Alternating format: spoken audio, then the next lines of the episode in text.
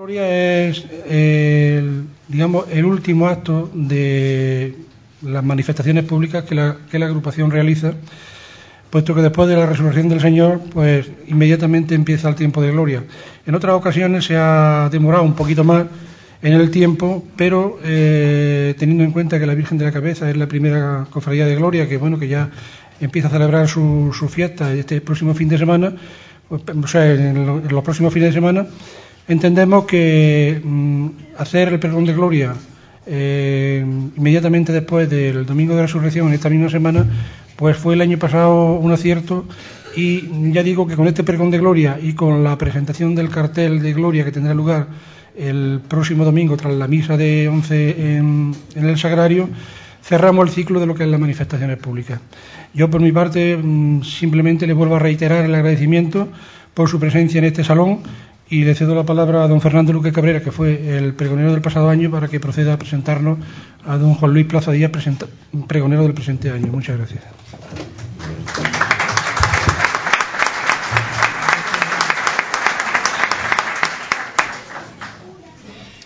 Señor don José María Mariscal, presidente de la agrupación de cofradías. Señor don José Paulano, vicepresidente de la agrupación. Señor, señor pregonero de Gloria del año 2010, don Juan Luis Plaza Díaz, hermanos mayores, miembros de las cofradías y hermandades presentes en este acto, señoras, señores. Nuestro Jaén, como buena ciudad fronteriza que fue fiel defensora de sus tradiciones, costumbres y fe, fue forjada en cientos de sangrientas batallas, en gestas heroicas y de héroes que con sus espadas y su fe cristiana hicieron de nuestra santa tierra un lugar de encuentro entre peregrinos, de veneración, hermandad y recogimiento verdadero de la única fe, la de nuestro Señor Jesucristo. Lugares y hombres que nos recuerdan continuamente esta historia tan nuestra y de la que todos tenemos que sentirnos orgullosos de pertenecer a ella. Hoy ha transcurrido el tiempo, todo está cambiado, no hay grandes epopeyas, tampoco sangrientas batallas ni gestas heroicas. Las banderas de guerra han sido cambiadas por estandartes de fe, convivencia y hermandad. Los héroes también han cambiado, los escudos apoyados en la pared, las espadas están en sus fundas olvidadas y arrumbadas, sustituidas por otras armas mucho más efectivas, más duraderas, más decisivas e importantes, que son las palabras. Palabras con orgullo de reivindicación de nuestras raíces cristianas, nuestras creencias en Jesús y María, de nuestro santo rostro, nuestro Padre Jesús Nazareno, Santa Catalina o de la Virgen de la Capilla. Historia que por ser pasado no tienen por qué no tener futuro. Trovadores de nuestras raíces, personas de alma blanca que derrochan con tesón y anhelo su verbo patri por estas tierras generas sin otro fin que la causa común de todos nosotros, nuestra fe. La fe que nos enseñó nuestro Señor Jesucristo, Dios, único y verdadero. Trovadores como sin duda ya mi amigo Juan Luis, nacido jaenero por los cuatro costados, un 4 de febrero del año 1983, vecino de nuestro popular barrio de la Alcantarilla, a la vera de nuestro castillo. Sus primeros estudios fueron en el Colegio de Santo Tomás, pasando después al Instituto Fuente de la Peña, donde cursa el bachillerato. Su vocación le lleva a marcharse a tierras malagueñas para continuar su formación como periodista, o mejor dicho, como trovador de la verdad. Comenzó su carrera profesional en Radio Jaén, con el apellido antiguo de la voz del Santo Reino. Muchas veces, amigo Juan Luis, Dios no da puntadas sin hilo. Posteriormente, centró su actividad profesional en la cadena de televisión local TV, donde dirigió y presentó los programas especiales de Semana Santa de Jaén durante los años 2006, 2007 y 2009. Durante el año 2008 abandona nuestra ciudad con nuevos retos para dirigirse a tierras almerienses en las que trabajó para el conocido diario El Mundo. Ya de vuelta en nuestras tierras, pasó a desarrollar su actividad profesional en la Diputación Provincial de Jaén y de reportero en Televisión Española. Como buen hijo de Jaén que es, no puede negar nada a su tierra ni a sus paisanos, por lo que en el año 2007 fue pregonero de la fiesta de su barrio, La Alcantarilla. Juan Luis La Alcantarilla, o mejor dicho, La Alcantarilla y Juan Luis, su barrio, su gente, su cofradía, la vivencia que forjaron a pesar de su juventud a una persona animosa e inteligente que seguro que nos hará vibrar con sus palabras que aunque no lo sepamos, lo llevamos escritas ya en nuestro código genético tan especial que tenemos los que somos de Jaén. En el plano cofrade, Juan Luis fue responsable del guion y la edición de la enciclopedia audiovisual de la Semana Santa de Jaén, titulada Jaén y Pasión, colección que ofreció nuestro periódico provincial Diario Jaén en la Semana Santa del año 2007. Es cofrade de, de, la Hermandad Piedad y Estrella, de la que fue miembro de su Junta de Gobierno, así como colaborador de su boletín anual. Y por si fuera poca su entrega, también es costalero de Jesús de la Piedad. Además, miembro de la Cofradía del Santo Rosario, muy ligada a su barrio. Su actividad cofrade se complementa con diferentes actividades como son la presentación del boletín Estrella del año 2008, presentación del primer concierto Estrella de Oriente organizado por el Grupo Joven de la Hermandad de la Estrella, presentación de los actos del 25 aniversario de la refundación de la Cofradía de la Estrella, presentación de, la Noche Romera organizada por el coro Comparse Romeros con el excelentísimo Ayuntamiento de Jaén que se celebra con el motivo de la fiesta de la Virgen de la Capilla. Por todo lo anteriormente dicho y quizá por lo que pueda decir, será mejor dejar esta parte a nuestro trovador o como le gusta definirse a nuestro pregonero como cofrade periodista. Solo queda terminar esta intervención y decirte, amigo Juan Luis, sigue con tu trabajo de entrega y dedicación en este mundo cofrade, muchas veces duro pero gratificante, para que las generaciones venideras encuentren intacta la cultura que nos, nos legaron nuestros padres. El tiempo todo lo cura y también todo lo borra.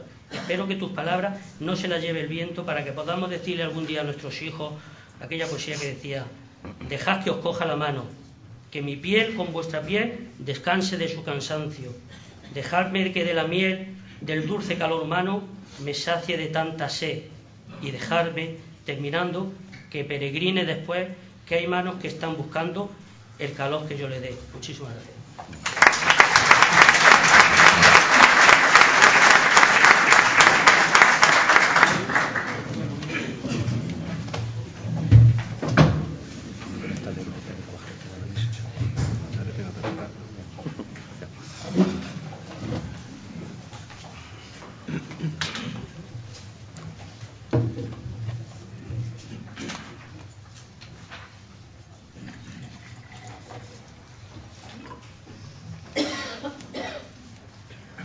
Déjame, madre, que te diga que aunque la desesperación me haya llevado a dejarme de ti, no fue mi voluntad, sino mi debilidad. Déjame, madre, que te diga que eres mi refugio en los momentos de soledad marcados por la distancia. Déjame, madre, que te diga que tu mirada es mi esperanza, tu boca, tu boca la dulzura y tus manos el consuelo y la seguridad de estar a tu lado.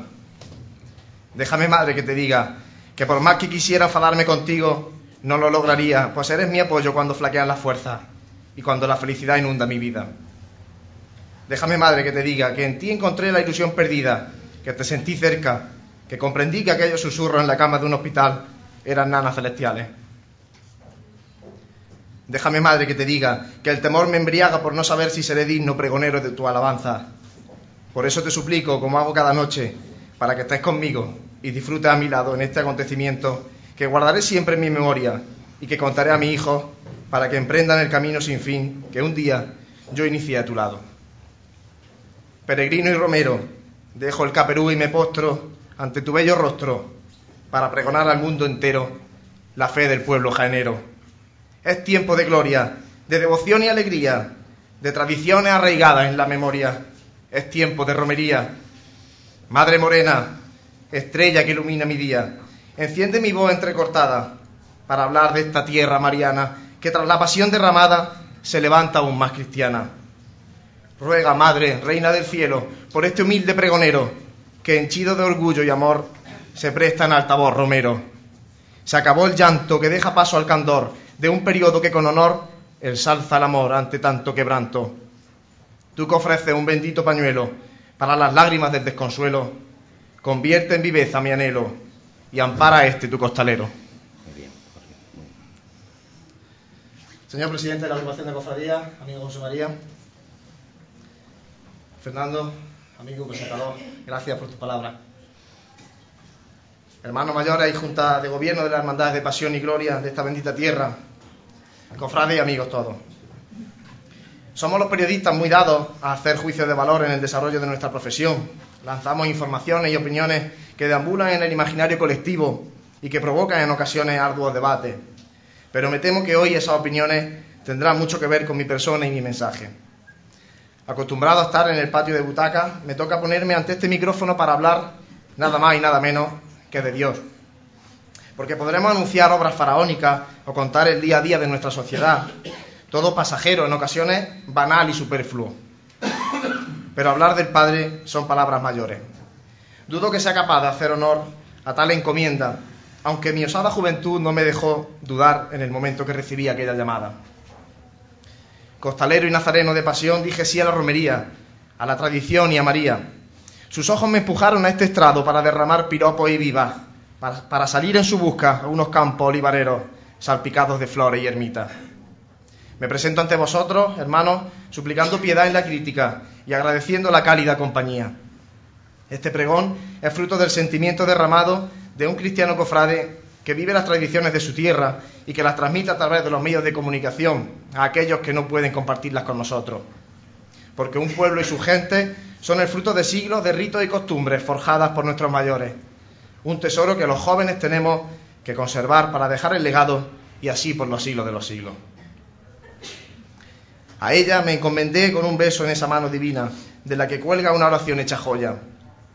Agarrado a su rosario, evocé una Ave María y mi pulso alterado me dejó bien claro que me convertí en un privilegiado. Y el miedo del primerizo se extinguió de un plumazo al ver a ese crucificado chiquito que en su sencilla hornacina ve pasar la vida de la alcantarilla. Cristo de Burgos, fe popular que me enseñó Juan Cantero hacia el Señor de los Tres Huevos. Humilde altar ante el que pedir, agradecer y orar. Durante estos meses he soñado y me he desvelado pensando en este momento. No estar a la altura de tal acto hizo que el temor me abordara, mas se disipó al verla a ella. Fue una tarde fresca de noviembre. Como el novio que espera su primera cita, acudí nervioso y con mis mejores galas. Paciente, aguardé hasta que la vi llegar. La niña morena de mi ojo pasó por mi lado y un escalofrío recorrió mi cuerpo. Después un lento caminar me permitió meditar sobre la devoción y el sentimiento que se respiraban en unas calles acostumbradas al bullicio, el tráfico y las prisas. El tiempo se había detenido porque para ella es eterno tanto como su amor. Vi rostros emocionados, ancianos incapaces de contener una lágrima tan bella como la derramada tantas y tantas veces a sus pies en el cerro, cuando la edad permitía licencias promitentes. Niños que por primera vez la contemplaban de cerca, inmigrantes, marginados por ese color bendito en su piel. Y vi un pueblo que muestra su fe sin miedo y con orgullo. Fue entonces cuando entendí que a pesar de la difícil tarea, del esfuerzo que acarreaba o el desasosiego por sentirme incapaz, tenía que ocupar este lugar. Mi señora, he aquí tu siervo, un joven atrevido que sin ser poeta, historiador o sacerdote, tiene como dote ser cristiano y cofrade sin careta. He de confesar que a pesar del gran orgullo y honor que supone para mí ocupar este lugar, siento envidia sana de mi homólogo sevillano. Resulta curioso que andemos siempre copiando casi todos de nuestros hermanos hispalenses. Será porque llevan más camino andado en asuntos cofrades. Y dejemos pasar detalles de peso que hacen que una manifestación pública de fe deje de ser una procesión y se convierta en un acontecimiento ante el que el tiempo se detiene. El próximo primero de mayo, un hermano y compañero periodista, Víctor García Rayo, pregonará la gloria sevillana. Sin embargo, él lo hará en la catedral y ante la Virgen del Carmen de San Gil. Querido Víctor, te envidio por decirle a la Virgen lo que sientes estando a su lado, en un lugar sagrado y ante tu hermano. Y quede claro que no es por dicha del pregonero, del que pocos acordarán con el paso del tiempo, sino por honor a la Madre de Dios. En mi caso me consuela saber que estáis vosotros y que ella se ha sentado en primera fila paciente como hace cuando acudo a expresarle mis penas y alegrías. No te veo, madre, mas te siento tan cerca que intuyo tu respirar y el latido acelerado de tu corazón, que hoy es el mío, tuyo por siempre. Hace solo una semana el pueblo de Jaén lloraba la muerte de un nazareno carmelita que tras orar bajo la luna llena de primavera en un olivar cercano fue vendido y apresado. Juzgado en la alcantarilla, comenzó un vía crucis hasta el cerro cayendo por el peso de la cruz cerca de un raudal legendario. Y en la cima fue crucificado para extender a toda la ciudad su redención eterna.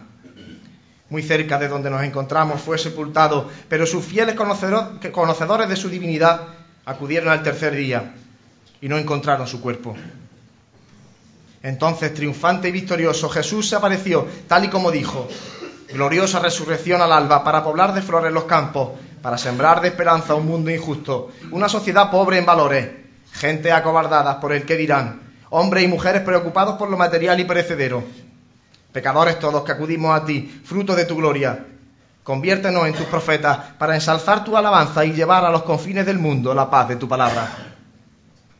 Inmerso en la Pascua, esperamos ansioso la venida de tu Espíritu Santificador, el que nos da fuerzas cada día, no para hacer un mejor mundo, sino un nuevo mundo, un espacio de solidaridad, de convivencia y de amor, en el que el prójimo sea de verdad un hermano, en el que las diferencias unan y en el que se haga hermandad todo el año sin necesidad de portar una medalla.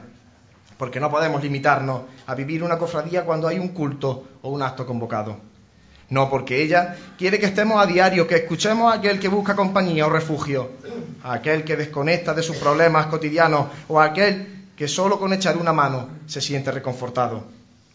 Hermanos, hagamos hermandad los 365 días, fuera y dentro de las parroquias, para que cuando llegue el día de la romería o la fiesta principal no le preguntemos al hermano cómo le va la vida, sino si ha solucionado esto o aquello que nos contó ayer. Esa es la fortaleza de las cofradías, pues no son peñas ni clubes de amigos, son congregaciones religiosas vivas y como tal deben manifestarse. Formación, caridad y culto, interno y externo, para sentirnos cerca de ella y para enseñársela a los que no tienen la dicha de conocerla. Es tiempo de gloria. Embriagados de momentos inolvidables vividos hace solo unos días, los cristianos alzamos la mirada al triunfo de la vida. Las cornetas dejan de entonar marchas tristes para componer melodías de fe llenas de gozo. La penitencia se derrite en el asfalto, camino de cera que marca la pasión.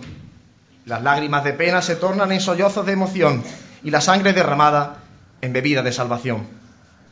Desde ahora y hasta el Adviento proclamamos nuestra fe sintiéndonos parte de la gloria de Dios Recogemos túnicas, costales, capirotes y palios para vestir ropa campera y salir a nuestras calles y campos en busca de nuestros orígenes. Para cantar con ese don que Él nos ha dado, para manifestar sin temor su grandeza. Gloria, alfa y omega, principio y fin de toda la creación. Una luz especial entra por nuestros ventanales. La oscuridad y la tiniebla se disipan y el sol resplandece sobre los campos, labrados con el sudor de gentes nobles de espíritu olivareros y hortelanos, trabajadores y humildes, preocupados por llevar a casa un sustento diario para que la familia no pase necesidades. Personas pobres de dinero y ricas de corazón. Buena gente, como se dice por esta zona andaluza. Así son los jienenses y así viven sus costumbres y tradiciones. Gente apegada a sus raíces, algunas legendarias, que en torno a una mesa camilla y bajo la luz de un candil han permanecido hasta nuestros días y entre ellas nuestras cofradías de gloria, resultado de una religiosidad popular marcada por la forma de ser y sentir del pueblo andaluz. Porque somos así, es lo que hay. Somos alegres y divertidos, sí, pero muy nuestros. Y lo nuestro es nuestro y de todos, derroche de generosidad con el prójimo. Y somos un pueblo que manifiesta sus sentimientos, que desprende arte y que convierte en el día más grande la festividad de su patrón o patrona. Porque sus devociones no se quedan cerradas en la ermita. Necesitamos que todos se enteren que Jesús y María están con nosotros y que nuestro rezo es de júbilo por sentir su protección. ¿Qué le hacemos si somos así? Tal vez habrá que saber encauzar esa fuerza interior que brota de cada uno al presenciar el paso de una venerada imagen. Evitar fanatismos que traen disputas absurdas, pues caemos en la trampa de aquellos que critican lo que sentimos. Críticas que no siempre vienen desde fuera. Nos tildan de creer en un trozo de madera, ignorantes, de idolatrar y adorar la parafernalia, de quedarnos en la apariencia sin conocer el interior. Ya lo decía Aristóteles, más entra por la vista que por el oído, haciendo referencia a la eterna dicotomía entre predicador y arte iconográfico. Visto lo visto, no creo que las cofradías hagan ningún mal a la misión evangelizadora de la Iglesia, más bien lo contrario. El que acuda a ver una procesión o una romería, el que se emociona y el que reza ante una talla, no ve una escultura mejor o peor policromada en realidad ve a Jesús o María. Y si necesita verlo a través de una imagen, bienvenido sea. Por lo menos ha sido capaz de encontrarlo en un mundo poblado de ciegos. Muchos se acercan a Dios a través de las cofradías. Después deben ser la formación y la fe las que les mantengan en el camino trazado por el Señor. Los que en Él estamos, les tenderemos la mano para acompañarlos, para evitar que se pierdan, que tomen atajo o se den la vuelta. Y en ese camino, ella es nuestra guía. De su mano iremos seguros, tranquilos, pues ella dijo sí sin miedo, sin esperar nada a cambio. Confió y entregó su vida al servicio de Dios. A Jesús por María, al Rey por la Reina, al Pastor por la Pastora y al Hijo por la Madre. A ti te entregamos estas flores, reina de miles de vocaciones, que bajo palio paseas la pena de contemplar una injusta condena. Rosas de amores y bellas azucenas en forma de versos y canciones. Tú que nos das la paz, cabeza trinitaria visible para los desamparados, pastora de almas perdidas en la soledad, endulza el dolor de los marginados y otorga esperanza y caridad a los que suplican ser perdonados con lágrimas de amargura. Blanca estrella que ilumina, llévanos a la victoria, como hizo Santa Catalina, para plasmar en la historia el triunfo de un quejío, un sentimiento que se hace rocío y que riega así la semilla, que nos guía a una capilla donde encontrarte y darte un ramillete de oraciones y con siete palabras amarte por ser el centro de mis devociones.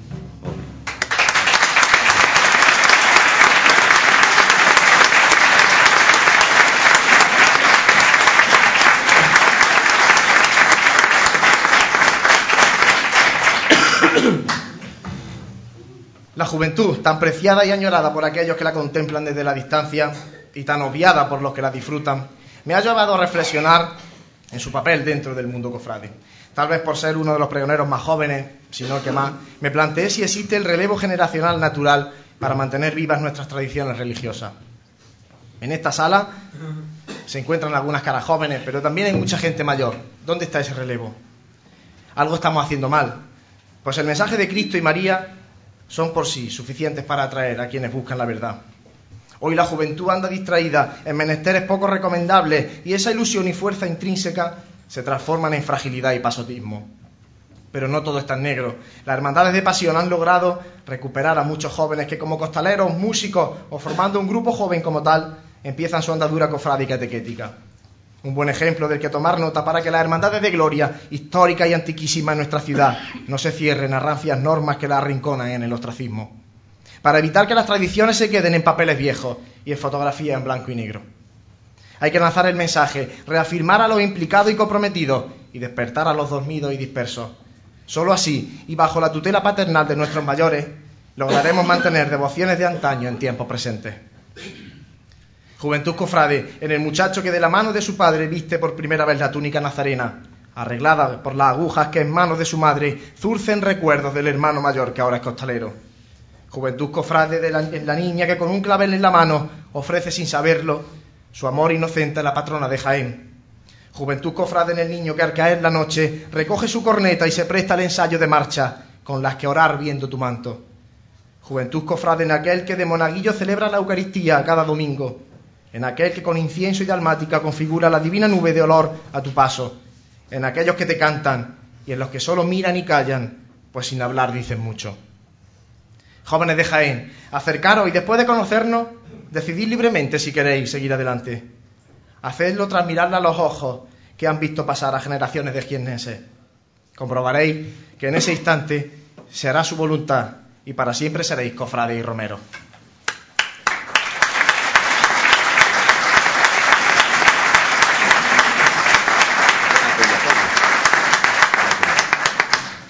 Se acerca el verano y amanece un día radiante. Uno de los tres jueves que brillan más que el sol. Jueves dominical por los caprichos humanos. La puerta del perdón vuelve a crujir como en la tarde del miércoles santo y los rayos de luz entran en las naves del templo matriz y salen asombrados ante un poder divino. Jesús sacramentado, Corpus Christi, simbolismo eucarístico del mayor de los sacrificios acontecidos en la historia. El mismo Señor crucificado, el mismo que con su buena muerte salvó el mundo, se nos muestra para que nos alimentemos de Él para que conmemoremos su palabra. Allí, en la plaza de Santa María, la juventud distraída y pasota se ríe de la puesta en escena. Considera absurdos los altares elevados en el itinerario y se queja de la verde alfombra de juncia y otras hierbas que anuncian el paso de la custodia de plata, relicario monumental que contiene a Cristo en mayúscula. un trozo de pan, una oblea que se pega en el paladar, comentan con burla. Entonces, unos niños y niñas vestidos con el traje de la primera comunión pasan ante la juventud. Y esta, como si de un golpe emocional se tratara, recuerda aquel día en el que recibió a Cristo por primera y última vez. A la memoria vienen los días de catequesis, las misas de los domingos por la mañana y sobre todo el momento cuando escuchó al sacerdote decir el cuerpo de Cristo. Con un amén recibe y despide hasta hoy al mejor amigo posible. Porque después esa juventud prefirió otra junta. La calle y la vagueza arrinconaron a los estudios. Después llegaron los escarceos con el alcohol y para ganar, prestigio grupal hubo que atreverse con la droga. Y así esa juventud se esfumó con cada, con cada calada un porro sin final, mientras Cristo le seguía esperando. Él no acudiría a buscarle, o sí, quién sabe. Aquella mañana, ese paso de plata, esa custodia y sobre todo la sagrada forma, despertaron algo en una juventud apática. Cuerpo divino y salvador, tú que quitas el pecado del mundo, Cordero de Dios, alimenta a tu Hijo moribundo y llámalo a tu altar para por siempre gozar de una vida plena en la que no exista pena comida de salvación, Señor sacramentado, acógeme a tu lado, como en mi primera comunión. De pronto tenía hambre de Cristo y para llegar a Él, al que había rechazado y despreciado por moda o tontería, debía encontrar el camino correcto. Un trecho con obstáculos en el que no cabe en ambivalencia, y para recorrerlo acudió a quienes antes habían buscado y encontrado. Santos y mártires que son patrones de nuestros pueblos por ser ejemplo de fe en el que mirarse y aprender mas por encima de todo, una guía excepcional le conduciría al Señor, la reina de las reinas, titular de cofradía, o siempre Virgen María. Con la silueta de Cristo crucificado en nuestra retina, la cruz se hace protagonista en la gloria. A pesar de ser la misma figura, el mensaje ha cambiado. El dolor y el sufrimiento dejan paso a la redención y a la salvación. La cruz nos enseña el camino de Cristo, el que debemos recorrer cogidos de la mano de María. Es tiempo de Pascua y Jesús se queda con nosotros. Tras su gloriosa resurrección, el Señor se nos muestra para que su mensaje disipe toda duda. Señor, no te vayas al cielo e ilumina a tus hijos con el fuego de un cirio pascual, de cuya llama emana el calor del Padre. Estos son tus testigos, que salen a los campos para encontrarte bajo el leño y las piedras, para seguir tus pasos y para mirar al cielo, porque estos Cristos romeros no mueren, transmiten la serenidad de quien a pesar del sufrimiento se siente Dios. Cruz que cuelga de mi cuello desde pequeño, cruz que otea el horizonte del futuro de esta tierra mariana, cruz que acaricia las nubes de un cielo de gloria, cruz que cada cristiano y cofrade abraza con orgullo. La cruz, más que un símbolo religioso, perseguido en los tiempos de tolerancia que corren, es una forma de vida, pues reconocer la cruz es reconocer a Cristo. Bien saben lo que digo los hermanos de las tres cofradías de gloria que tienen al Señor crucificado como titular. Parajes cercanos al ruido de la ciudad, donde escuchar el cantar de los pájaros y las chicharras cuando el calor sofoca el asfalto. Cruces de mayo, recuerdos de niñez y procesiones infantiles que entre el juego y la curiosidad de imberbe alevines fraguan un sentir cristiano desde una base de amistad. El más lejano en distancia es el Cristo de Chircales Mayo, mes de María, arranca con la romería en Valdepeña de Jaén de un paño santo que levanta fervor, no solo en el municipio de la Sierra Sur. Lienzo de leyenda hallado en una cueva de milagros, con Jesús expirante, ante la mirada suplicante de un joven discípulo, patrón de la sabia nueva cristiana, y con la presencia siempre fiel de la Madre.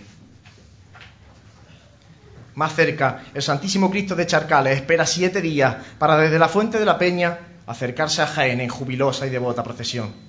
A vocación heredera de Nuestra Señora de la Peña, el Santo Cristo de Charcales flota entre leyendas de charcos y lluvias torrenciales, de devociones valdepeñeras y corrupciones lingüísticas.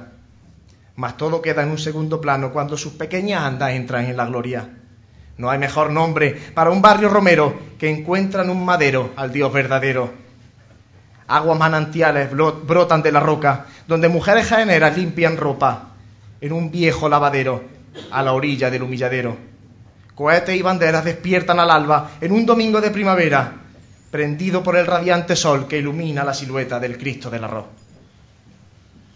Pasada la primavera, la cruz nos lleva al puente de la sierra, lugar de veraneo, de campos que no de chalet, zona de huerta a la vera del río, convertida en zona residencial, donde al caer la tarde el fresquito alivia el sofoco del cálido periodo estival. Allí, entre atalayas de la Sierra de Otiñar, nace la devoción a un crucificado suplicado en aquellas luchas entre moros y cristianos. Fue en un lugar conocido como La Asomada, donde el obispo de Jaén, don Pedro Pascual, fue apresado por una turba moruna y donde surge, según la leyenda, la historia de una devoción de gloria que da la bienvenida al verano. Cristo del perdón, ante el que implorar compasión por no ser digno de tanto amor. Joven cofradía, ejemplo de formación que bajo tu amparo, Virgen María, reza sin descanso a un Dios hecho hombre, que ya dejó la pasión y con su resurrección nos dio la salvación. Cruz de guía, referente obligado en nuestra vida. Pero permíteme, Señor, que sea María quien en sus devociones gloriosas prepare mi alma para verte y sentirte entre tanta distorsión. Mas antes ruego tu perdón. La ciudad se acuesta a las faldas de un cerro sagrado. Faro y vigía del día a día, una fortaleza es su morada. Desde ella, la primera patrona de Jaén cuida de su pueblo, como hace desde aquella noche en la que Fernando III, agotado por la cruel batalla, recibió su aparición. Aquella joven bella de Alejandría, mártir cristiana del siglo IV, alentó la conquista y predijo el privilegio de ser Jaén, tierra mariana y relicario bendito. Santo reino que cada 25 de noviembre rinde culto a Santa Catalina. Más de cinco siglos de una hermandad que ha transmitido la fe hacia una santa que eligió Jaén para quedarse en una humilde capilla, en el lugar más alto de la ciudad, desde el que contemplar el paso del tiempo y de su gente. Superaste imposiciones y siempre virgen aparece acompañada de una rueda punzante, símbolo de tu tortura por defender la palabra de nuestro Señor envidia para los que dudan, cediste el protagonismo a María cuando así lo reclamó la madre.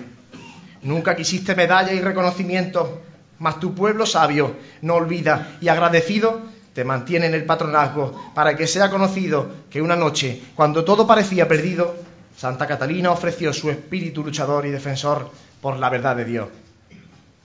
El patio de armas del castillo que lleva su nombre se transforma en parroquia olor a incienso y pino, muros de cruel historia y cúpula de un cielo azul, azul de gloria. Color a otoño en tonos amarillentos dibujan el jardín de la ciudad, frente al blanco virginal, el verde de la sabiduría y el rojo del martirio que desprenden tu figura. Solo durante unas horas el frío noviembre permite que la primavera caliente nuestra sangre con el fervor sobrio que emana de, de una atalaya, fuerte roca de fe que guarda una azucena imperecedera regada con lágrimas de ángeles y alimentada de ruego. Santa Catalina, Virgen y mártir, Inmaculada del Palio de María Santísima de la Paz, Reina de un domingo de palma, como la que porta en señal de tu origen. Protege con tu espada de amor a los siervos del Señor. Ejemplo de juventud entregada, patrona de filósofos y estudiantes, ofrece lucidez a jóvenes perdidos. Tú que consagraste tu vida, siendo de Cristo su prometida.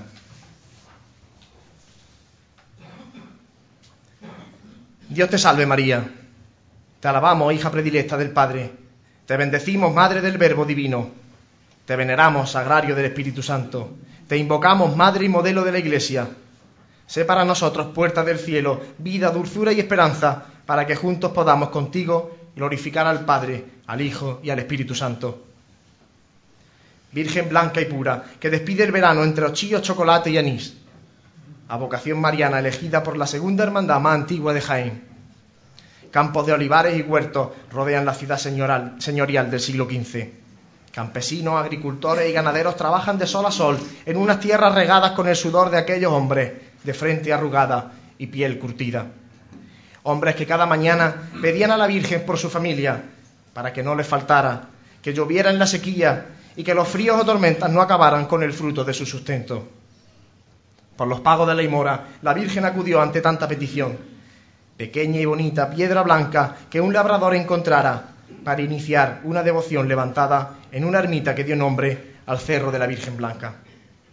La hermandad, fundada en 1527, mantiene como si el tiempo no pasara aquella romería con tono campesino, a pesar de los avatares sufridos por un entorno que, fruto del desarrollo de la ciudad, es zona residencial y de recreo.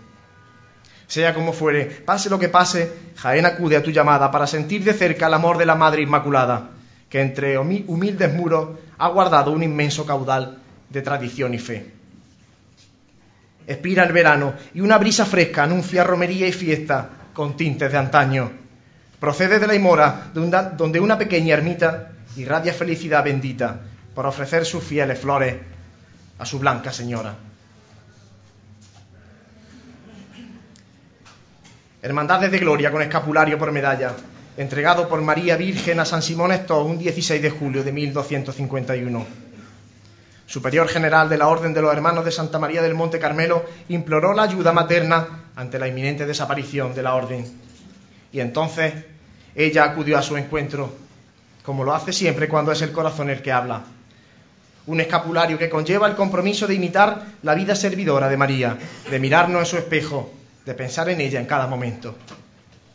Jaén, Mar de Olivo, se rinde a la patrona de los marineros, que en un barco hecho trono navega por las calles de la ciudad antigua, pescando hombres y mujeres de fe y jóvenes que se ahogan en una vida de marejada. Cofradía fundada por los padres carmelitas del convento de la Coronada en 1635, ha surcado las devociones de generaciones de esquiernenses que aprietan contra su pecho un escapulario grabado en su alma. Jaén, tierra carmelita, en la que San Juan de la Cruz predicó una forma de vida entregada a María. Me vienen a la memoria aquellos monjes que fueron expulsados del convento de San José, felizmente recuperados para gloria de Dios. Y las madres carmelitas que desde su clausura dan lo más preciado, su existir, a una oración continua y constante. Palabras reconfortantes fluyen tras un torno de azúcar que endulza a quien prueba una repostería elaborada entre salves a María. San Juan, barrio castizo del viejo Jaén, despierta de una siesta de verano para ver tu cara y lanzarte besos, Virgen del Carmen. Gloria de un palio de dolores, que cada Viernes Santo abriga el desgarrado llanto mientras sortea callejones. El Hijo en el regazo tomado ha sido sepultado y el monte Calvario se transforma en Carmelo para aliviar el agravio y ser cobijo y consuelo. Madre de Carmen, Virgen marinera, vuelve tu ojos compasivos a quien tu mirada espera en esta tierra, mar de olivo. Muy cerca, lejos del bullicio, espera otra Carmen, Virgen docente por ser los centros educativos de Jaén, los que unidos a la devoción de la Virgen del Carmen y al fervor a las benditas ánimas del purgatorio, refundaron una hermandad de honda tradición. La Cofradía de la Bendita Ánima fue erigida en 1591 para rezar por los familiares y amigos fallecidos y para no olvidar a los difuntos que carecen de quien rece por ellos. Difuntos que anhelan ver el rostro de Jesús cautivo en el purgatorio. A ti llega esa juventud en su búsqueda de Cristo no le encuentra, pero le siente cerca. La música y los piropos se esfuman con el aire y la suave brisa de verano le empuje a refugiarse en el silencio y en la cercanía. Ante ti sobra todo. Íntima conversación entre madre e hijo que detiene el tiempo. Mas en ese silencio no es el oído el que escucha, sino el alma. Alma que reza por aquellas que no supieron hacerlo en este mundo y que vagan sin consuelo. Ánimas que en torno a María logran ver la luz despreciada en su día. Virgen del Carmen, flor, verso y canto, flor de seis pétalos de un alma enamorada, mansa, humilde y paciente.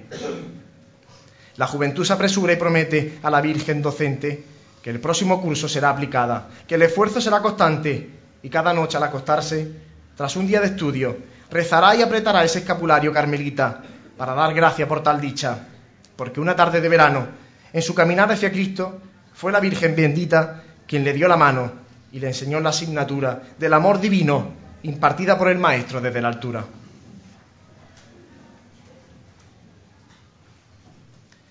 Escondida, avergonzada por el rumbo tomado y el que dirán, la juventud recibe el Espíritu Santo.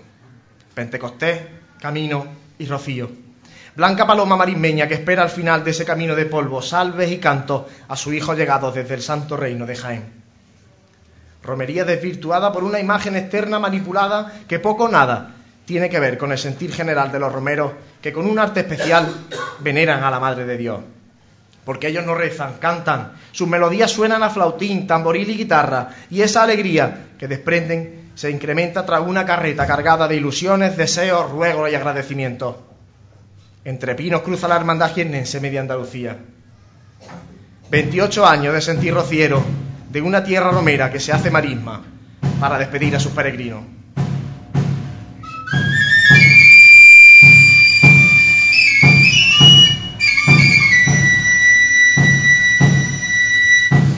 Suenan con los rocieros que siente tu cercanía y cantan sin veros a pesar de la lejanía. Que tengáis un buen camino, despide Jaén al peregrino. Esperan largas noches y días, más son de alegría, por verte de nuevo, blanca paloma, por sentir ese aroma que desprende mi reina cuando por la reja asoma.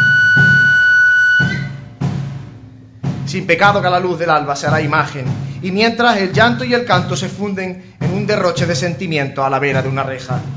Allí concluye el camino o empieza otro, uno sin fin, el que cada primavera recorra con mi hermano rocieros a la llamada de la reina almonteña. Etapas que añadir, experiencias romeras tan contradictorias como enriquecedoras, pues no existe el cansancio ni el dolor cuando eres tú, señora, quien espera. A la luz de una candela, junto a los míos, he recibido tu espíritu, como aquella noche de Pentecostés, noche de miedos disipados por una fuerza suprema, noche de escalofrío y mañana de rocío.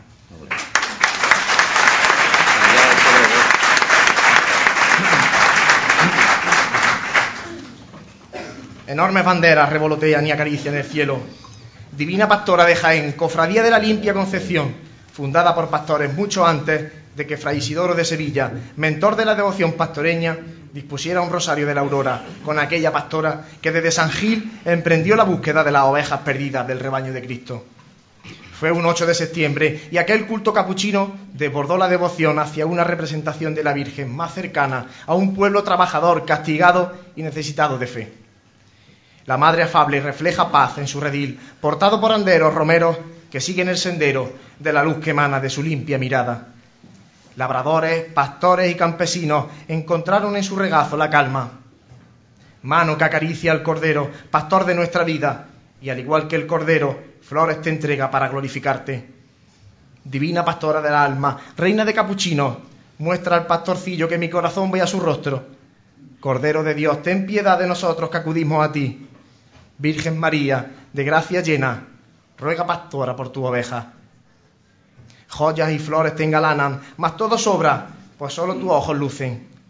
Imagen por excelencia de romería de campo que evoca primavera eterna, amor, felicidad, sueño de belleza y alegría. Familia cristiana y cofrade representada en un trono alegórico, con la madre y el padre rodeados de hijos fieles y servidores.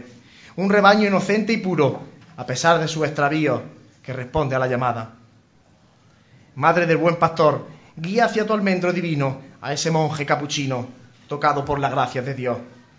Trono de bella alegoría para un rebaño cofrade que manso te cantare versos, oh Virgen María.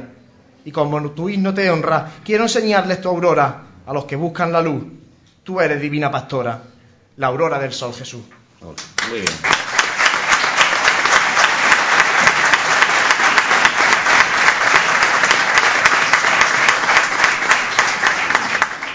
Hace casi ocho siglos que el pastor de Colomera, Juan Alonso de Rivas, encontrara entre riscos escondida a una Virgen morena. Ocho siglos de milagros, de generaciones que han pasado esa llama de devoción y que hoy arde con fuerza al proclamarte patrona de la diócesis que guarda con celo la santa faz de Cristo. En pocos días los romeros partirán recorriendo kilómetros escarpados. Desde Abdújar iniciarán un camino de bellos parajes, de naturaleza pura, donde la fauna y la flora dan vida a este paraíso interior. Más de 70 hermandades filiales se dan cita el último fin de semana de abril en un cerro trinitario que es lugar de peregrinaje todo el año. Sin embargo, al llegar la romería, la expectación se desborda. Cientos de miles de devotos convierten el lugar en un hervidero de sentimientos, de emociones, tantas como historias particulares que se dan cita ante la Madre de Dios. Desde la parroquia de la Merced, los jiennenses se disponen a vivir con el resto de hermanos llegados desde todos los puntos de España una jornada de confraternización, de fiesta y de oración. Sones estudiantiles de Tuna se escuchan a lo lejos y María despide con lágrimas a, sus feligreses que no le abandonan, pues van a su encuentro para pedirle un pañuelo a la reina morena, que seque las lágrimas de tantas madres que ven a su hijo sufrir y padecer sin consuelo. Recuerdo la primera vez que estuve allí ante ella acompañado por dos amigos, que digo, dos hermanos, José Luis y Dani, iniciamos una excursión al santuario. En el coche las marchas aliviaban las curvas y mis ojos no daban abasto para captar tantas imágenes, parajes que me resultaban conocidos. Una vez en el cerro comenzamos el ascenso y nos adentramos en el templo trinitario. Allí presidiendo estaba ella. Durante unos minutos no pude separar la mirada de su rostro. De esa cara tostada, de esos ojos negros que reciben plegarias y promesas de romeros que depositan su esperanza. Al salir, firmamos en el libro de visitas poniendo algo así. Tres, cofrades han seguido una estrella para llegar a este santuario y venerar a la más bella.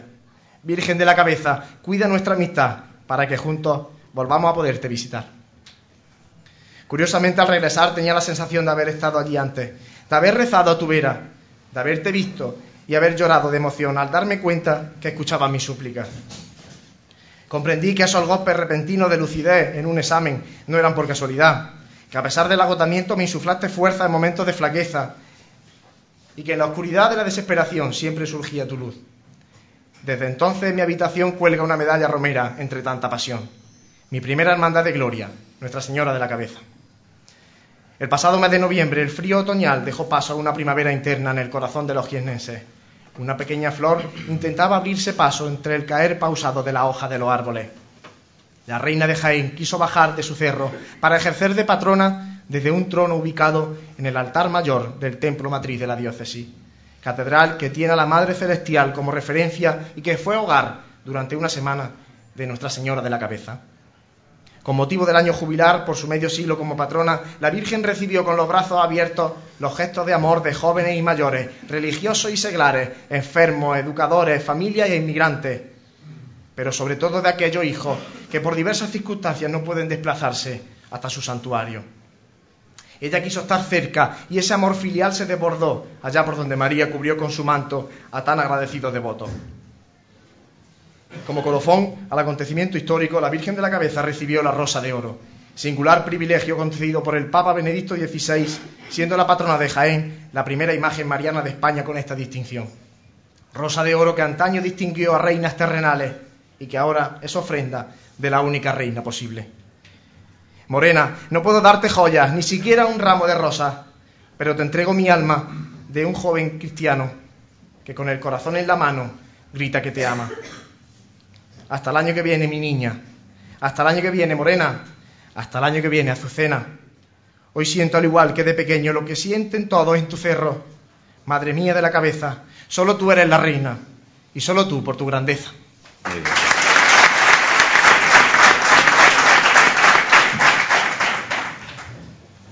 Mujeres labradoras cubiertas con mantillas de paño y seda, teñidos de rojo y orladas de terciopelo negro, con faldas recatadas de canícula Hombres con sombrero catite, calzón de paño y pañuelo de seda anudado en la nuca. Pastira y Chirri visten de gala para ofrecer a la alcaldesa del cielo flores de ruego de una ciudad mariana que, jubilosa, despierta cada 11 de junio sabiendo que de madrugada una estrella del firmamento paseó por sus calles en un cortejo divino con ángeles y querubines precediendo el desfile mientras el resplandor de su rostro convierte en día la noche. Capilla, bajaste hace casi seis siglos y estoy convencido que lo haces a diario. El problema es que las prisas y un consumismo materialista ocultan ese halo de cariño y mimo que tú, madre de los jaeneros, desprendes desde el corazón de la ciudad sin tener precio. Sin embargo, me considero afortunado por verte reflejada en esas mujeres que cada día se levantan con fe renovada y que predican con su oración callada desde conventos y monasterios. Vida contemplativa de servicio a Dios silencio de júbilo entre el ruido imperante y triste de una vida pasajera. Personalmente he de decir que cada domingo de Ramos, cuando el misterio de Jesús de la piedad se planta ante tu reja, mi hombro dolorido encuentran alivio para, en forma de ofrenda, hacer la mejor chicota, para que la gloria del Señor presentado se haga pasión y el color de la vidriera se torne en consolación a esos costaleros que pronto serán caballeros portadores de Nuestra Señora. Las piedras de la Basílica de San Ildefonso se visten de flores, color y olor que te entrega un pueblo agradecido por tantas y tantas bendiciones. Rogativas por sequía y epidemia, regadas y sanadas, espigas de plata, son el humilde obsequio que tu Jaén campesino pudo hacer a la reina de la reina. Mas el destino quiso que como tal fueras coronada para ser por siempre alabada. Y un desasosiego fluye en tu pueblo que se acerca a tu camarín a proclamar tu protección y encuentra un triste vacío por tu restauración. Ven pronto, madre, ven pronto, señora, que Jaén te espera, pues bien sabes que tu pueblo te venera. Reina celestial, alcaldesa nuestra, ejerce tu poder divino para que no haya desatino y la juventud te sienta maestra en su torpe camino. Tú eres la maravilla, coronada y soberana de una ciudad mariana que te grita y chilla, viva la Virgen de la Capilla.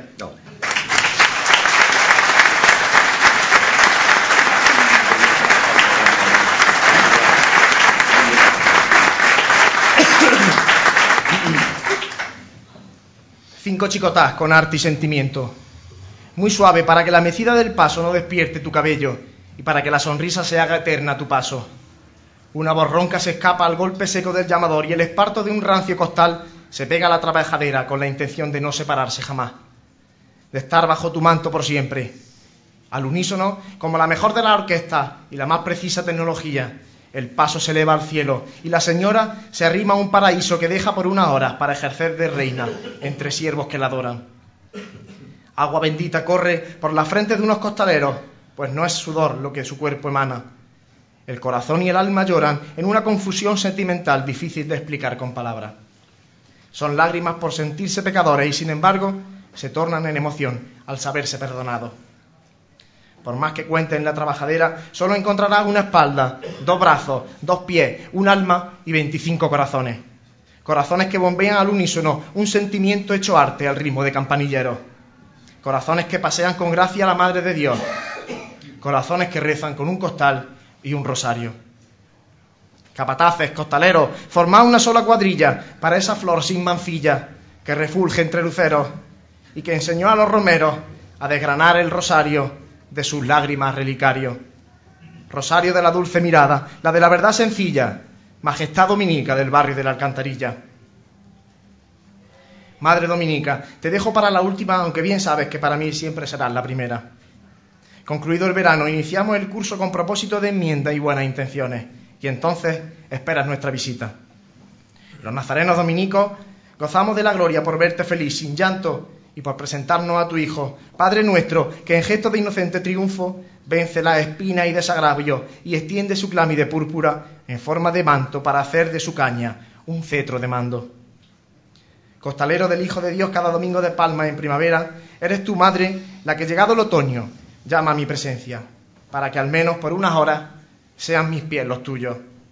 Escondo mi cara para que solo se vea la tuya y en la oscuridad del paso siento que te toco escucho tus palabras, tus consejos y curiosamente, al salir, mi cuerpo dolorido es reconfortado por un espíritu renovado.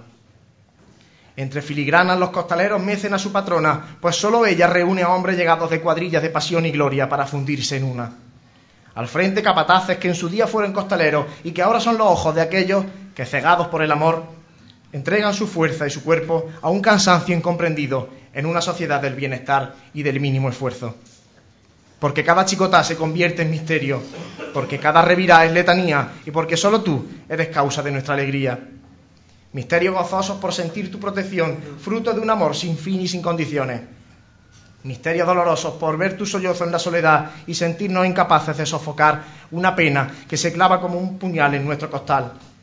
Misterios de luz, tú que iluminas la oscuridad y que dejas huérfano el firmamento, cuando es nuestro lamento el que clama caridad misterios gloriosos, coros celestiales que cantan tu reinado y evocan nana en la noche cerrada, noche de gloria, noche soñada.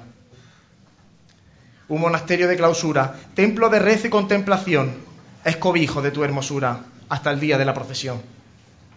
Madre de la divina gracia, refugio de pecadores y reina de confesores, que lleno de nostalgia encuentran en un trono de sabiduría el espejo de justicia que calme su tormentosa vida. Madre del Creador, vaso espiritual y honorable con el que saciar la sed de un joven pecador que en un momento despreciable negó tu protección y ahora afligido clama compasión. Puerta del cielo, Madre Inmaculada, que con tu intercesión bienaventurada pueda ver a nuestro Señor en cada madrugada y al alba seas tu rosario quien me dé amparo en lo más alto del campanario. Con las letanías Nuestra Señora, aquella juventud culmina el camino de reencuentro con Cristo. La cruz, los santos y María han sido su referencia y guía para llegar al banquete de bienvenida. Y la juventud que hizo el camino de la mano de la Señora plantó su rodilla en el suelo para recibir al Cordero, al Cordero Divino. La mesa del altar aguarda en San Ildefonso el momento de la reconciliación con Cristo. Es la fiesta del año y la archicofradía más antigua de la ciudad honra a su divina majestad. Santísimo sacramento del altar, cuerpo y sangre del Señor, dador de vida, sea por siempre bendito y alabado. Allí está Cristo, nuestro Señor, y con Él su reino, un reino de servicio ante el ansia de poder, un reino de pobreza ante el deseo de poseer, un reino de amor ante la obsesión del placer, un reino de justicia y de verdad ante las sinrazones y las mentiras, un reino de paz ante la creciente violencia, un reino de fraternidad ante la envidia y el odio, un reino de libertad y vida.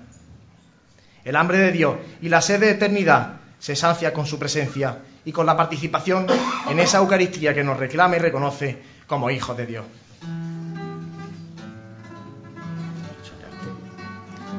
Hermanos de Gloria, enseñad a Jaén vuestra manera de ser cristianos, con romerías, fiestas principales, cultos y demás actos, y trasladar vuestra rica formación, cofrade, aquellos que desorientados buscan caminos y lugares para acercarse al Señor. Que el sentimiento cofrade nos distinga, que el fervor de la pasión no decaiga, que el dolor nos transforme para que la gloria vuelva a reunir a los cristianos de Jaén y sea el amor al Señor y la alegría junto a María los que marquen un tiempo de luz entre la espesa niebla de nuestra vida. Que la pasión no termine, que sea el camino a la gloria. A mí me sobra la plata el oro y la filigrana. El oro y la filigrana, a mí me sobra la plata. El oro y la filigrana, que a mí me sobra la plata. El oro y la filigrana.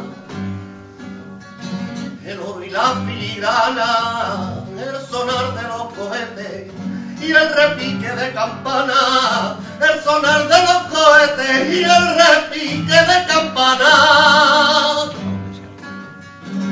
Menos tú me sobrato, menos tú me sobrato, los bordos y el terciopelo, menos la luz de tus ojos que abre las puertas del cielo.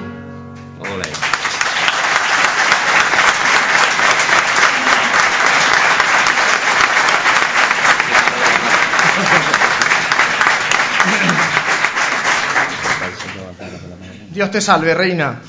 A ti acudí para agradecerte este regalo que hoy saboreo y pedirte ayuda en la tarea que se me encomendaba. Primerizo en estas lides busqué tu inspiración y bendición. Finalizaba el verano y el barrio de la Alcantarilla se arrodillaba ante tu advocación mariana hecha letanía. Fue entonces cuando comprendí, con enorme alegría, el amor maternal de dos mujeres que me miman. La terrenal, ejemplo vivo de tu dulzura y paciencia, y la celestial, rosario y estrella de mi caminar. Soñé con verte una mañana de primavera. Soñé con poder pregonarte. Soñé con vivir a tu vera. Y costalero como arte, soñé llevarte por calle y acera para lograr enseñarte miles de caras que a su manera intentan rezarte. De repente sentí un beso en la trabajadera, mi corazón se encendió al verte y entonces comprobé que tú me despertaste. He dicho. Muy bien.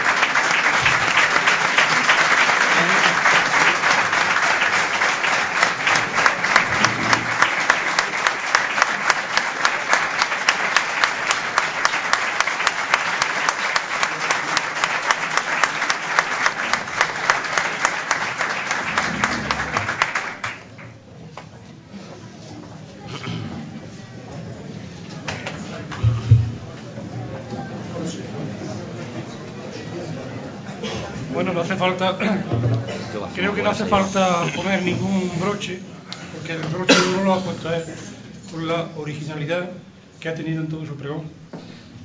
Eh, empezaste con una bellísima ejaculatoria a la Virgen, allá te ha encomendado, y ha sido un pregón hecho, como me decías, por para la juventud también, con continua alusión a la juventud, quizás con un flash un poco de crudeza, pero que no deja de ser realidad, y con la firme esperanza de que esa juventud pueda ser el relevo necesario para las cofradías.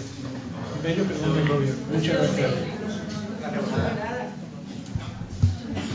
¿No se oía nada? Ahora Empieza otra vez.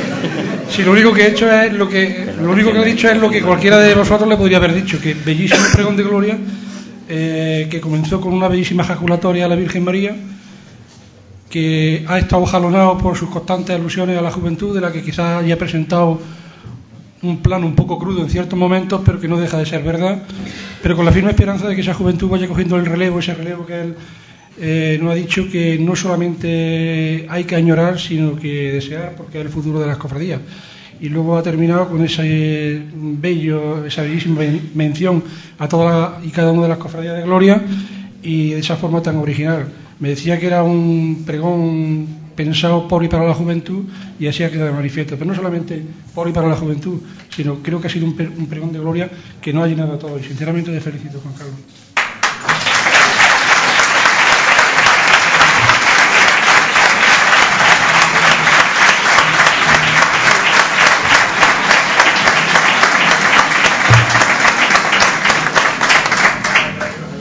sobre, como ya viene siendo habitual, los pregoneros, tanto de pasión como de gloria, sobre la fe y la caridad, las dos bases del mundo cofrade, erguidas sobre el escudo de la agrupación y presididas por la Eucaristía, es el recuerdo que la agrupación de cofradías y hermandades le quiere entregar hoy a Juan Luis Plaza Díaz, pregonero de gloria de 2010.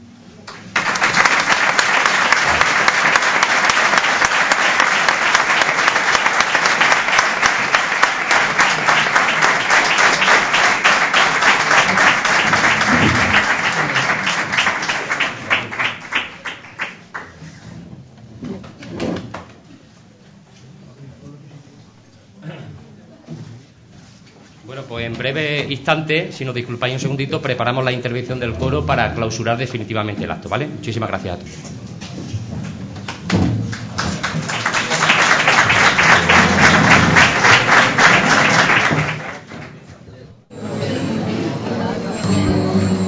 Sí.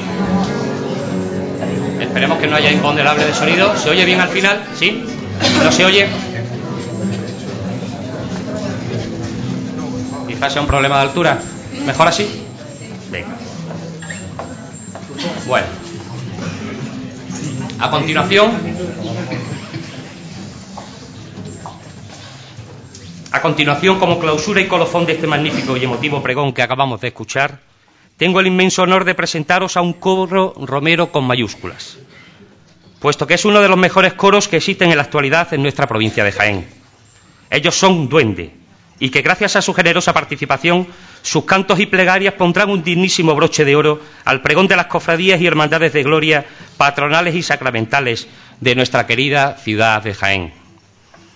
Este veterano grupo, cuyo natalicio como coro flamenco se vincula ya por los años 80, coincide con la fundación del coro de la Virgen de la Cabeza de Carchelejo, aunque tras sufrir algunos cambios estructurales e identificarse con diferentes nombres, sin perder nunca de vista su génesis devocional hacia la Morenita y la Virgen del Rosario, se constituyen definitivamente como Asociación Cultural Romera Duende en el año 1995, ya que considera que lo que hacen es ofrecer parte de sus raíces allá por donde van, tanto en Carchelejo como en el resto de la provincia de Jaén. En definitiva, se trata de un grupo de 15 amigos, los cuales se ven unidos por aquello que más les gusta hacer, cantar por este motivo es por el que asisten a cualquier tipo de acto y o evento en el que soliciten su participación. Ejemplo de ello pueden presumir de participar activamente en numerosos certámenes y encuentros de coro romero, no solo en la mayor parte de la provincia de Jaén, sino también fuera de ella, como son Colomera, Sevilla e incluso en Lada, en la provincia de Asturias. Cómo no, son también incondicionales sus múltiples colaboraciones con el Ayuntamiento de Cárceles en todas y cada una de sus festividades culturolocales. Y, por supuesto, su desinteresada colaboración con las diferentes cofradías de Jaén y provincia, amenizando con sus sones flamenco-litúrgicos las celebraciones en honor a sus sagrados titulares. Porque mención aparte merece destacar su forma de cantar y vivir durante las celebraciones eucarísticas, donde las voces de sus componentes se transforman en sentimiento de alegría y una devoción que invade a quienes las escuchan, incorporando canciones propias eh, que en nada van a desvirtuar nunca el sentido, el sentido litúrgico de la celebración y que no dejan de ser oraciones cantadas, plegarias de amor que como auténticos y consecuentes cristianos elevan al Padre Celestial, a su Hijo el Divino Pastorcillo y a su Madre la Virgen María. Además, desde el año 1985 son asiduos colaboradores del, del, Festival de Villancicos que cada año organiza en nuestra ciudad la prestigiosa Asociación Cultural Coros y Danzas Lola Torres. Pero su dedicación y esfuerzo van mucho más allá, ya que su consecuencia con las tradiciones y costumbres más arraigadas de nuestra tierra les hace ser los responsables de organizar tanto el encuentro de coros romeros de Cárceles como el certamen de villancicos Sierra Mágina de Carchelejo. En la actualidad están concluyendo lo que será su primer trabajo discográfico, cuyos temas están compuestos por los propios miembros del grupo y cuyo éxito profetizamos, puesto que experiencia en el mundo de la grabación no les falta. Su aval el haber participado en la grabación de los prestigiosos discos Historia Viva de las Sevillanas, de cantores de Hispalis, grabado ni más ni menos que en directo en el Teatro Palenque de Sevilla. Cantando a la Morenita, grabado y patrocinado por el excelentísimo Ayuntamiento de Andújar, con motivo de su año jubilar y que será presentado en breve. Así como también su reiterada presencia en diferentes cadenas televisivas como Canal Sur, Onda Jaén y la televisión tosiriana. Pero para esta noche tan especial, han elegido cuatro temas preciosos donde su canto se convertirá en plegaria, su guitarra en llanto y sus palmas en oración, demostrando una vez más que para cantarle a la Virgen hay que querer a su divino Hijo primero, poseyendo en sus voces y nunca mejor dicho, eco de Duende Romero. Estos temas son la rumba a la primera vez. Las sevillanas, qué bonito eco tiene. La rumba y plegaria despertó temprano y para finalizar su pieza estrella, la plegaria hecha salve, divina flor. Con todos vosotros, duende.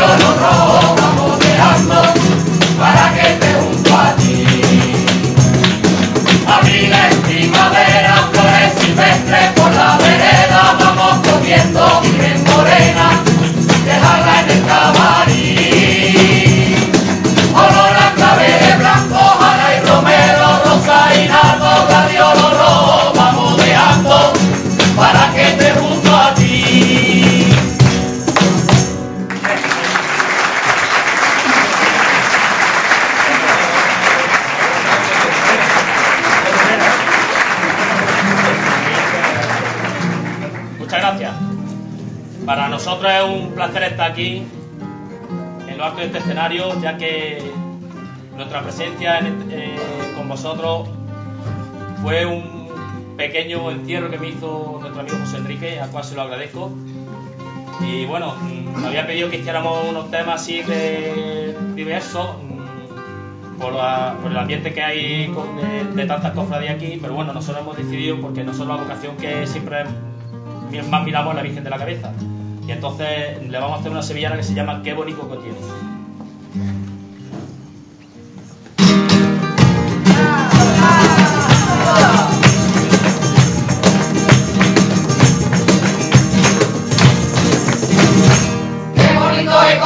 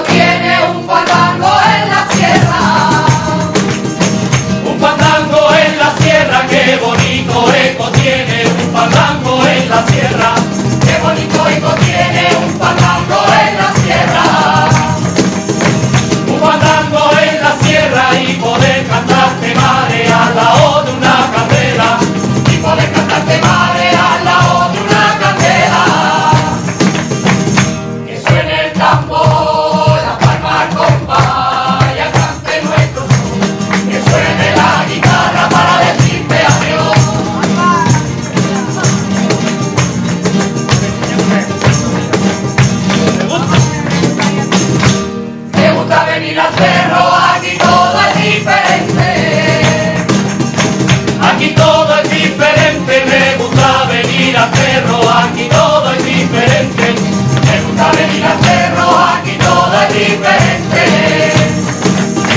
Aquí todo es diferente y poder besarte madre y rezar con toda mi gente. Y poder besarte madre y rezar con toda mi gente.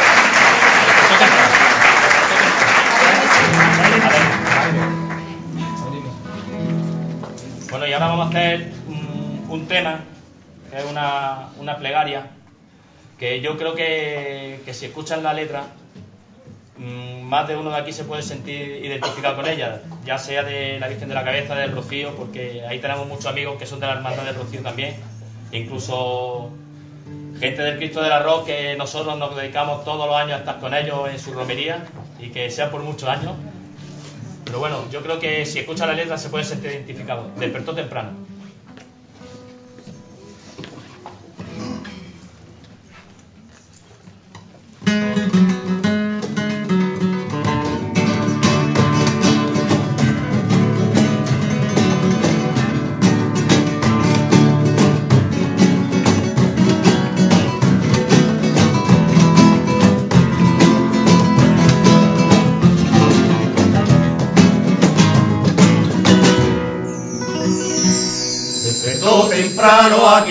mañana, bastante cansada de no poder dormir. Cuando el mes de abril entró en su ventana, era el día que su hermana iba a salir. Y esos viejos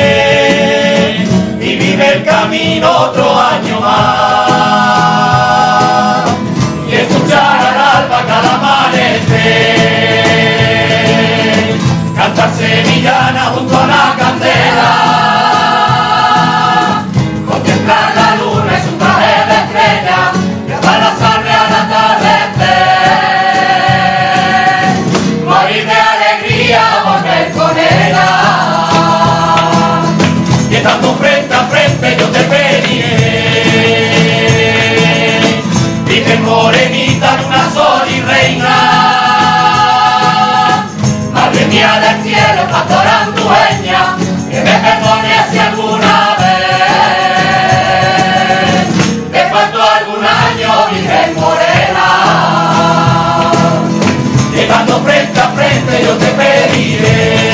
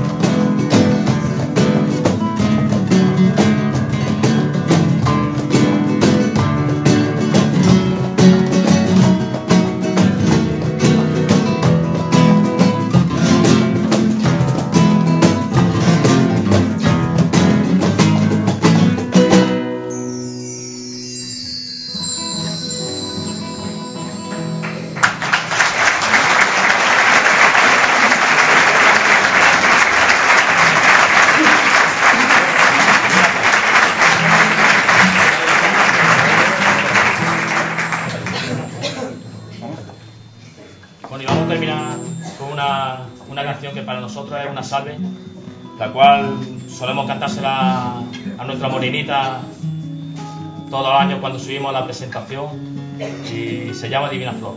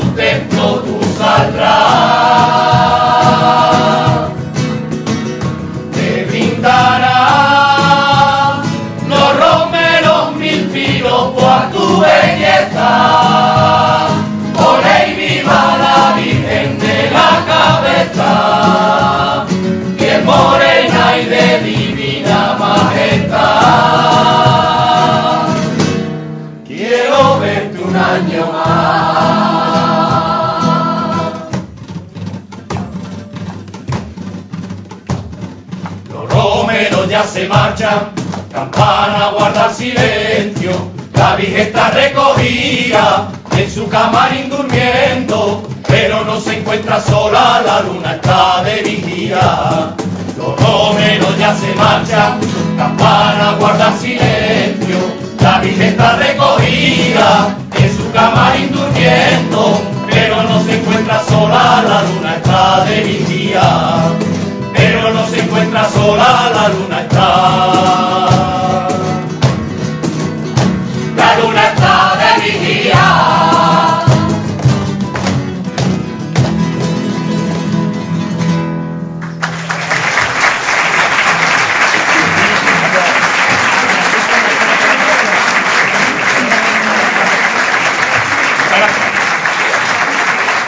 Bueno, muchísimas gracias a todos. Juan Luis, solamente unas breves palabras como amigos que somos de, bueno, eh, tal y como hemos hablado en los previos, no has dejado indiferente a nadie, muy emotivo, muy bonito, enhorabuena. Desde la agrupación de cofradías realmente nos sentimos muy orgullosos y muy satisfechos de haber acertado contigo. ¿eh? Es todo un placer. Como amigo y como compañero y como hermano cofrade de la Estrella y del Rosario, me siento muy orgulloso también a nivel personal y te felicito, te aprecio y enhorabuena, ¿vale?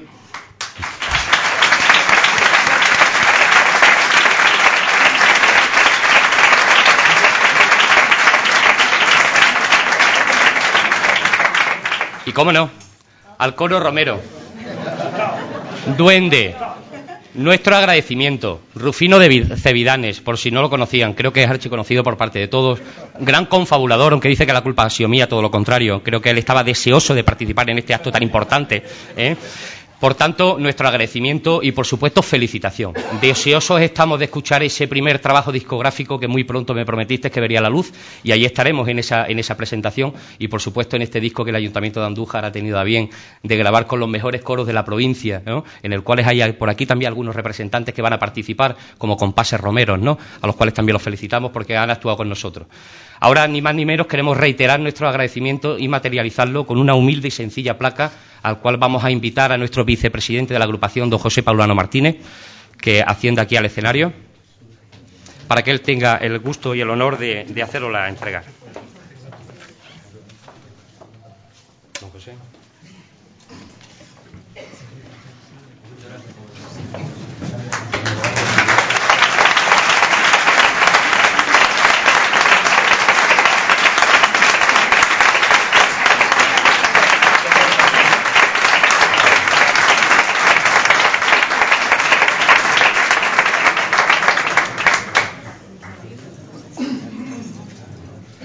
Bueno, y ya definitivamente damos por clausurado el acto. Eh, felicidades a todos y muchísimas gracias por vuestra asistencia.